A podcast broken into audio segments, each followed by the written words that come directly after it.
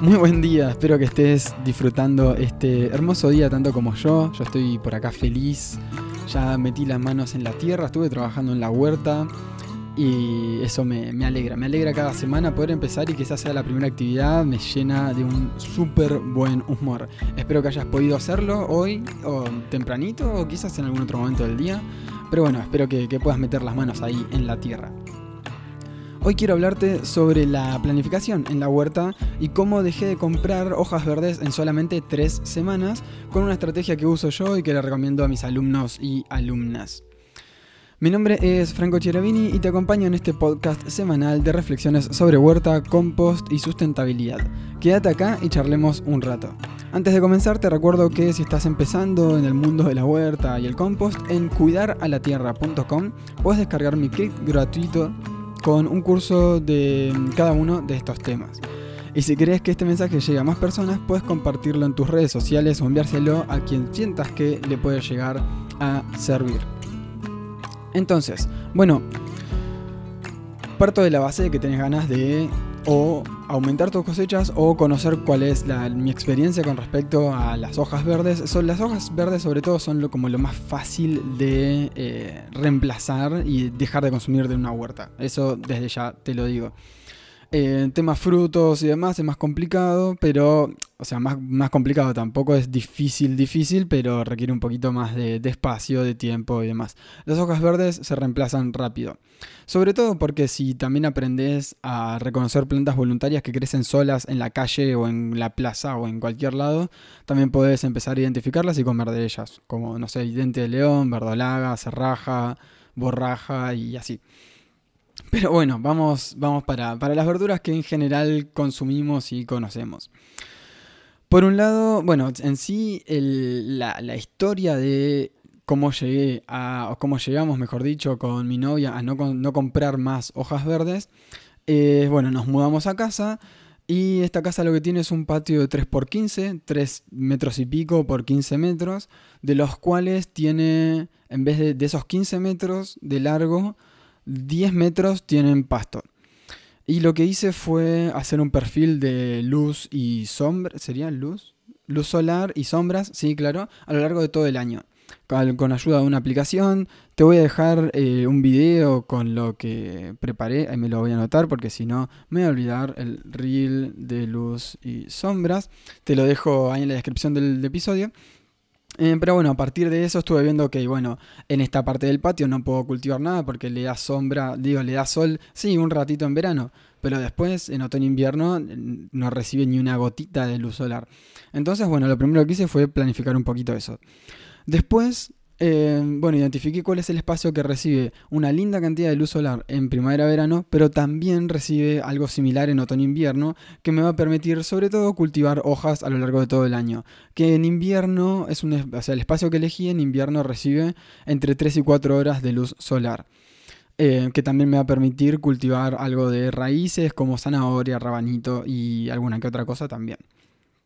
Pero bueno, cuestión que hice ese perfil de luz y sombras y después dije, bueno, ok, puedo hacerlo en tierra, pero me, me va a servir más hacerlo en altura para aprovechar más la luz solar de la tarde, digamos, para que le dé antes y para que se vaya después el sol, de que si está en tierra, por ejemplo, por las medianeras, por los árboles que hay alrededor y demás.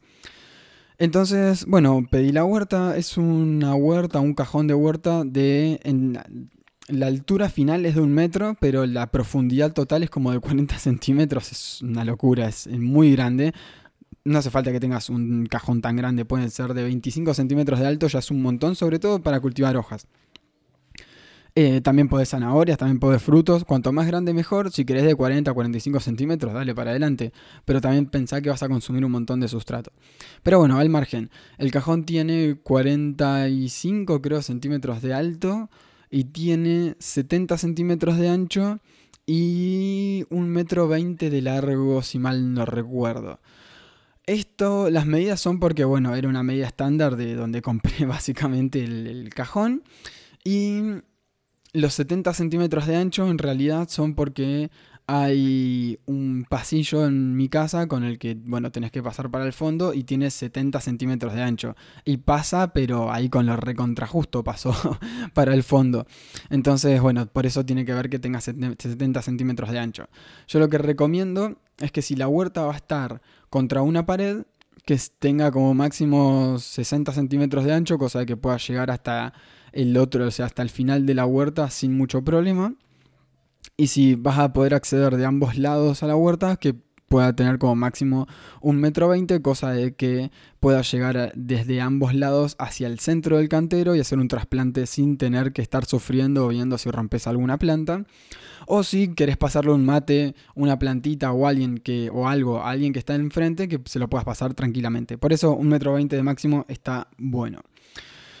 Bien, eh, bueno, entonces elegí el, cantero, digamos, la huerta y demás. Y después lo que hice fue seleccionar plantas que más como y que eh, me interesaba tener rápidamente en mis ensaladas, en, las comidas. Y yo la verdad, desde que estoy, estoy con una dieta en la que estoy comiendo un montón de ensalada, mucha, mucha ensalada, mucho hoja verde. Entonces, bueno, eh, pensé en variedades de lechugas, variedades de cale. Tengo, ahora actualmente en la huerta hay tres variedades de cale eh, ok, dos de estas plantas son de las, eh, creo que se llaman Red Russian, como una cosa así, que tiene una hoja bastante grande y me ayudan un montón a, llenar las ensaladas. Eh, varias lechugas diferentes, pak choi, tatsoi, mostaza, apio, sí, todas, todas variedades de hojas diferentes que me ayudan un montón en las ensaladas que voy teniendo. entonces, bueno, el consejo es identificar cuáles son las plantas que vos más comés y las que realmente vas a, vas a querer. En mi caso, yo como que, bueno, consumo muchas ensaladas, con mi novia también comemos muchas, muchas ensaladas eh, y, bueno, nos ayuda a tener estas hojas verdes. Después, un alumno, Lucas, de Tu Huerta Ideal, él, el otro día subió una foto a la comunidad privada que tiene una espinaca rastrera, que también la espinaca, o sea, le, quizás tarda un poquitito en eh, en copar, digamos, en, crecer en el cantero, pero una vez que activó, una vez que la espinaca esa ya está en el cantero, eh, te dura todo el año. Es, una, es un tipo de espinaca que te puede bancar tanto frío como calor y la tenés durante todo el año. Entonces también si con la elección de cultivos puedes hacer mucho, digamos, con poco. Es decir, si vos elegís un cultivo que se mantiene poco, que dura todo el año, que tiene pocos cuidados y que te va a estar, y que podés estar cosechando todo el tiempo, bueno, ahí está en una buena elección de eh, ese diseño de tu huerta en plantas que te van a estar dando todo el tiempo. Bueno, yo en cuanto consiga espinaca rastrera también pondré, pero no pondría en este cantero porque me lo va a copar todo. Y no quiero solamente eso, sino que quiero eh, diversidad. Pero bueno, por eso está bueno elegir bien eh, las variedades que vas a cultivar.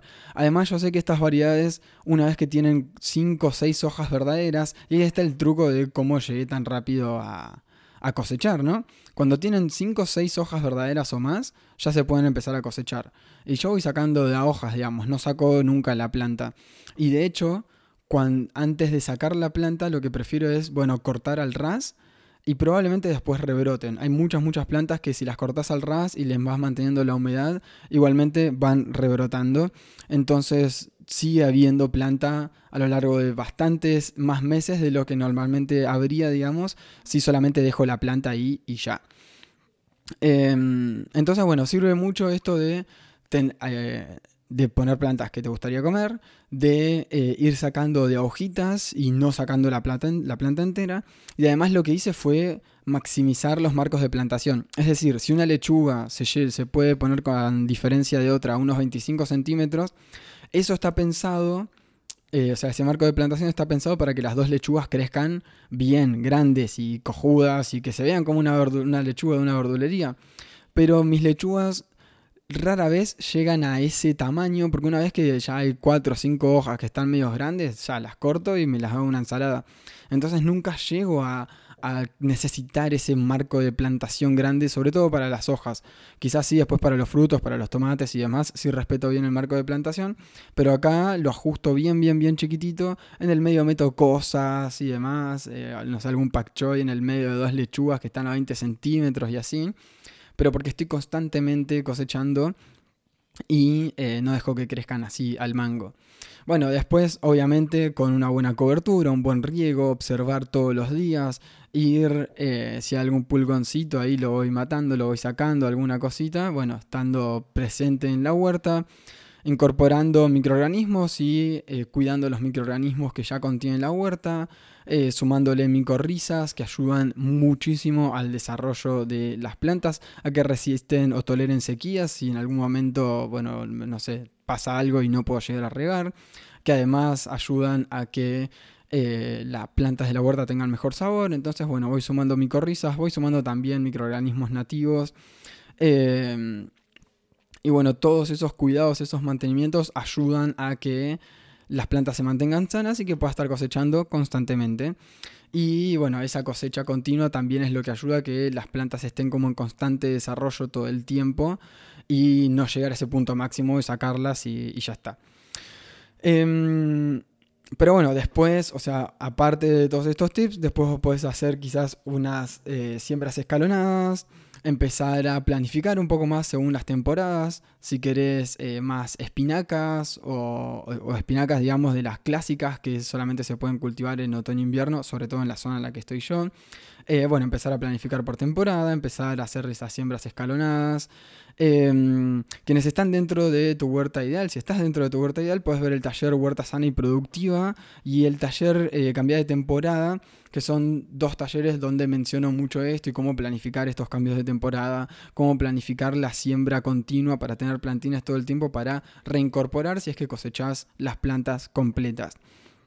Además, eh, te pregunto, ¿Vos sabés que dos familias de plantas, por ejemplo, no hacen simbiosis con micorrizas? Recién estábamos hablando de micorrizas. Bueno, hay dos familias de plantas que no hacen simbiosis con ellas.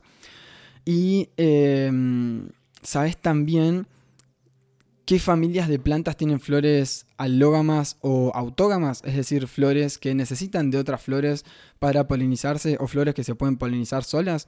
Esto parece algo, no sé, biológico, botánico, que no va a servir mucho, pero en realidad sirve para saber cuáles son las plantas que se pueden cruzar o no con otras, eh, cuáles son...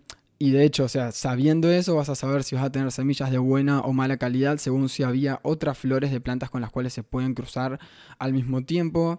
Em, pero bueno, estos conocimientos en familias te van a ayudar mucho a, bueno, justamente evitar que se crucen semillas, a no malgastar dinero si vas a usar micorrizas, en, o sea, no usarlas en familias de plantas de la huerta que no les va a, realizar esa simbiosis, o sea, esa relación en la cual los hongos les aportan nutrientes y un montón de beneficios a las plantas. Las plantas a cambio le entregan eh, carbono, alimento a los hongos. Bueno, esa relación no se da en ciertas familias y conocer esto te va a ayudar a ahorrar dinero, a mejorar la planificación y demás.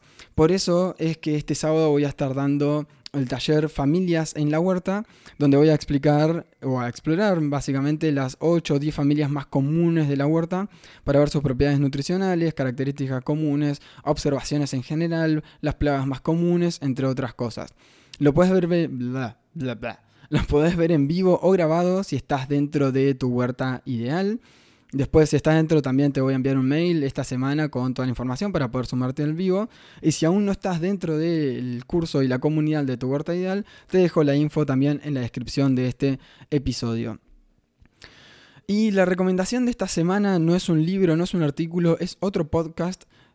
Pero, o sea, lo quiero recomendar mucho porque para mí es el mejor podcast de sustentabilidad que hay. Escuché muchos y este para mí es el mejor de todos. El único inconveniente que tiene es que es solamente en inglés. Entonces, bueno, si te va a escuchar un podcast en inglés, genial. Si no, bueno, perdón, la semana que viene recomiendo algo 100% en castellano. Pero si puedes escuchar algo en inglés, el mejor podcast que hay sobre sustentabilidad y que cuestiona muchas, muchas cosas, incluso dentro del mismo movimiento ambiental y demás.